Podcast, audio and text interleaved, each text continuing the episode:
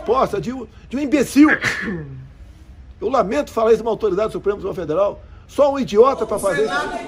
É igual Moisés libertou o povo do Egito. O povo do Brasil vai libertar o povo do Brasil. Fala aí pra nós, pro jo pra lá de Cuiabá. O Senado agora é igreja, até a intervenção militar. A intervenção divina já chegou. Agora é a militar. Ô menor, acabou o tempo dele. Sai, Alexandre de Moraes!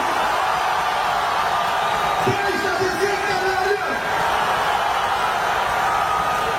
Estou aí no Senado Federal aqui, ó. Missionário Felício Tito, servo do Deus vivo, o eterno todo-poderoso. Tá? Muito gás.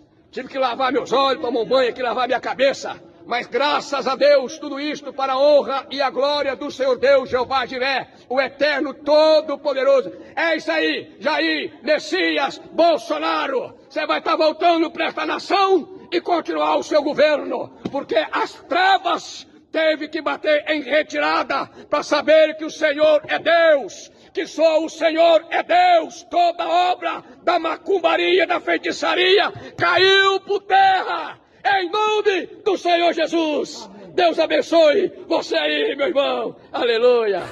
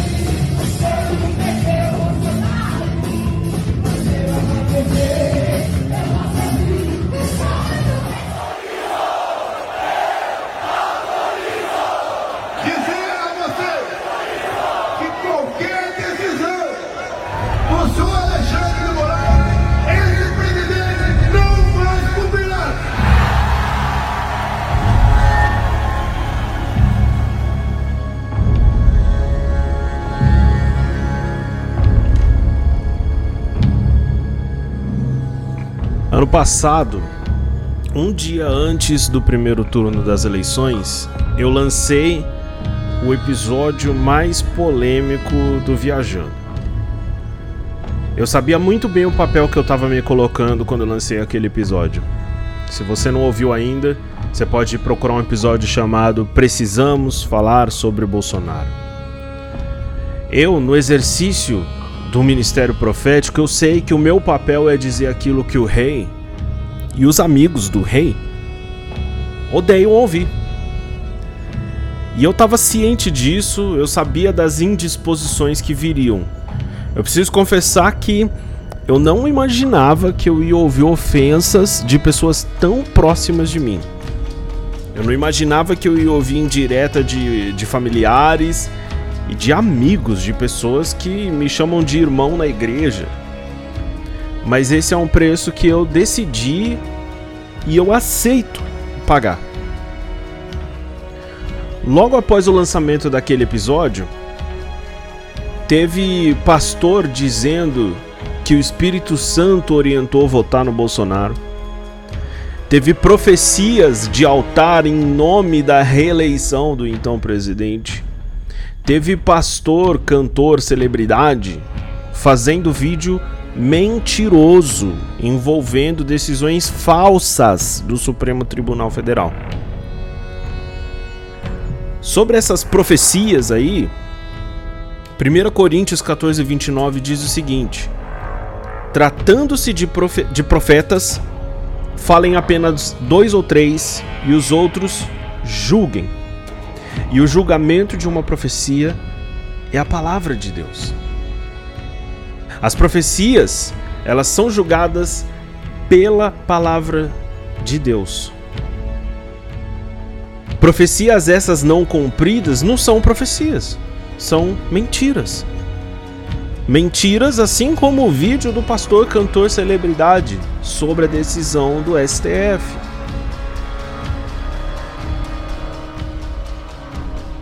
Na época eu pensei em fazer um segundo podcast, um segundo episódio do Viajando só sobre o envolvimento da igreja com Bolsonaro. Mas eu não consegui.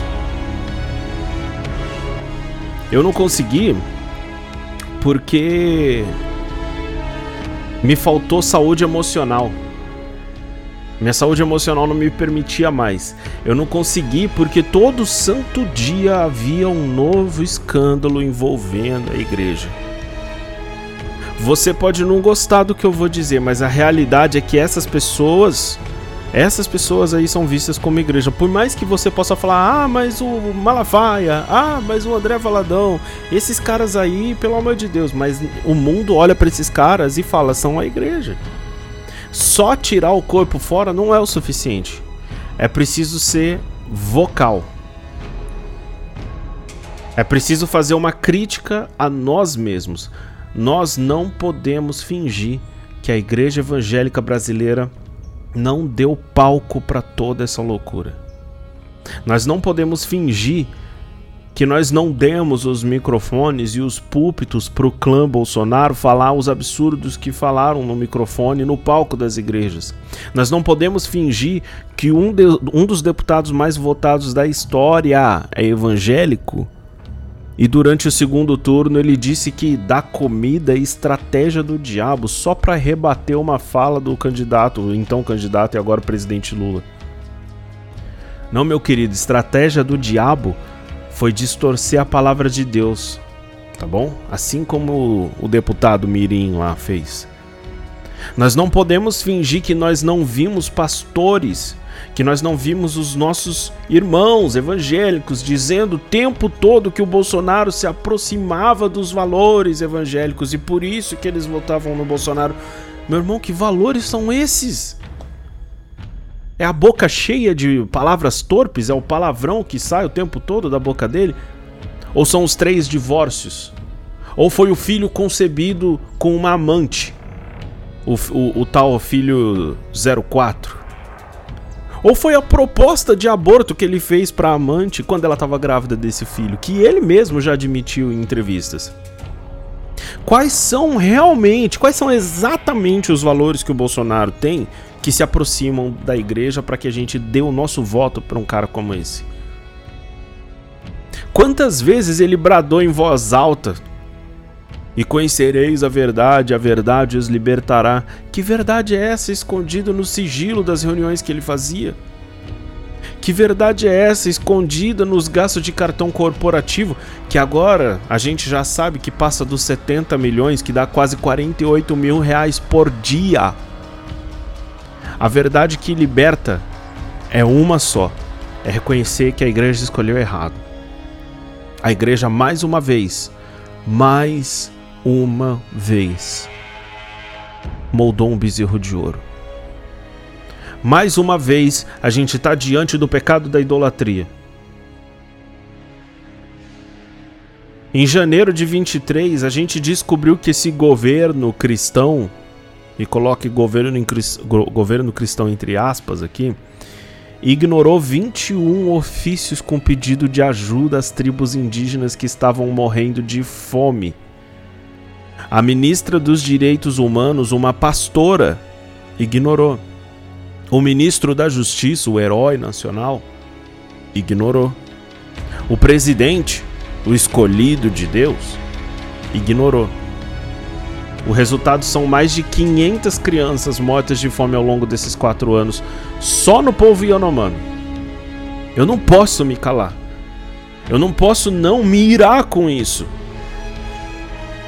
E voltando para as eleições, a gente viu igreja em pleno culto cantando jingle de campanha bolsonarista.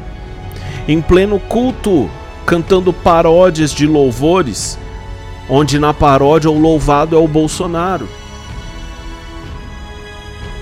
E durante todo esse processo eu fiquei, sabe, eu pensava, onde estão os Moisés que não desceram do monte a tempo de se revoltar com esse bezerro de ouro? Onde é que estão?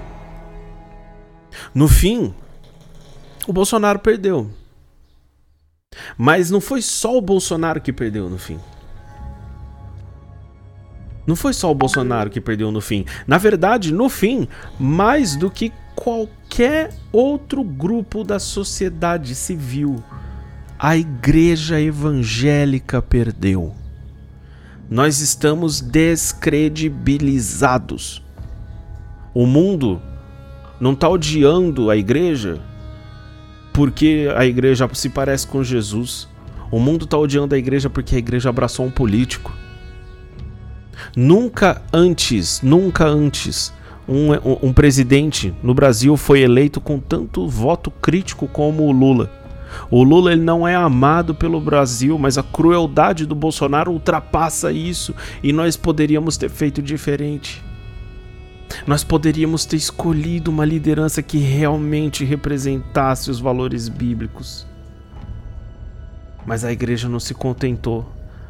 Aliás, a igreja se contentou com tão pouco. A igreja se contentou com Baal. A igreja se contentou com alguém que não era nem de longe parecido com o nosso. E não apenas isso, mas no maior golpe que a democracia sofreu desde o fim da ditadura militar, lá estavam os evangélicos pastores na invasão ao Senado, evangélicos que estavam fazendo, achando que estavam fazendo, uma conquista aos moldes bíblicos, orando em línguas, enquanto destruíam os três poderes lá em Brasília. Nós não podemos fingir que essas pessoas não estão nos corredores das nossas igrejas. Nós não podemos fingir. Nós não podemos fingir que extremistas apoiadores de um fascista e de um genocida, porque é isso que o Bolsonaro é, é um fascista e um genocida, não tem mais meio termo, não tem, não vou mais ser cheio de dedo. Nós não podemos fingir que essas pessoas não estão comungando conosco porque elas estão. Nós não podemos fingir que 2022 não aconteceu. E eu não estou aqui apenas para denunciar mas para dizer que nós precisamos achar o caminho da volta. 2 Coríntios 5,18 diz que foi nos dado o ministério da reconciliação.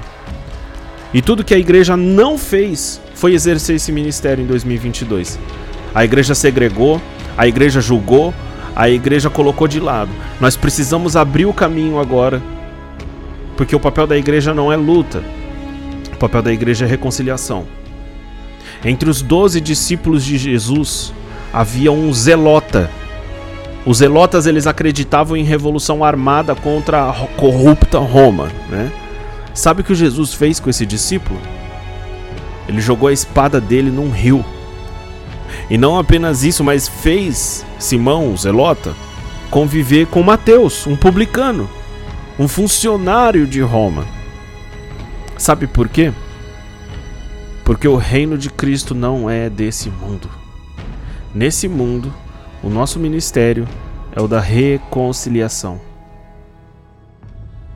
Se você que me ouve aqui agora é uns do que se revoltaram como eu com o envolvimento da igreja, com o envolvimento da igreja com o extremismo de direita, eu peço para você: acolha, reconcilie e nos ajude a recuperar a igreja que nós éramos.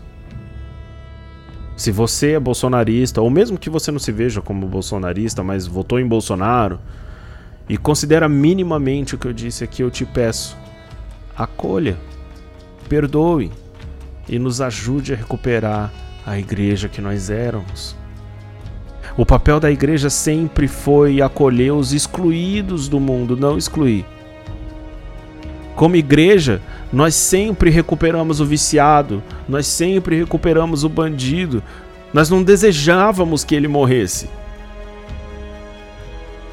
Quando antes dessa loucura toda política invadir os microfones das igrejas, a gente ouvia que bandido bom é bandido salvo. E como alguém que votou em Lula, eu quero dizer para você, que, que votou em Bolsonaro. Lula não me representa enquanto cristão. Eu votei em Lula porque o Bolsonaro ofendia a fé e a igreja que nós tantos ama tanto amamos. Existem cristãos piedosos que amam a Cristo e a palavra de Deus e votaram em Bolsonaro, assim como existem cristãos piedosos que amam a Cristo e a palavra de Deus e votaram em Lula, ou até votaram nulo. O que eu estou dizendo para você aqui é que nós não podemos segregar ninguém pelo voto. A gente deu poder demais para determinados nomes da igreja evangélica que pregaram isso. Mas nós não vamos fazer isso. Nós não podemos segregar ninguém pelo voto. Nós não podemos ficar mandando indiretinha para as pessoas. O que a gente deve fazer é lutar furiosamente para que a igreja nunca mais seja tomada de assalto por um culto à personalidade, que foi o que aconteceu com Bolsonaro. O que nós podemos fazer é construir com sinceridade a candidatura de alguém que realmente tem a palavra de Deus em seu coração e guiando os seus valores. Não um, um lunático que decorou três ou quatro versículos. E mais do que tudo, nós não podemos esquecer que 2022 existiu. Nós não podemos fingir que a igreja não teve um papel fundamental nessa barbárie. Porque é só com autocrítica que nós vamos ser respeitados novamente. No fim de tudo, esse episódio do Viajando é só para pedir isso. Voltemos ao Evangelho.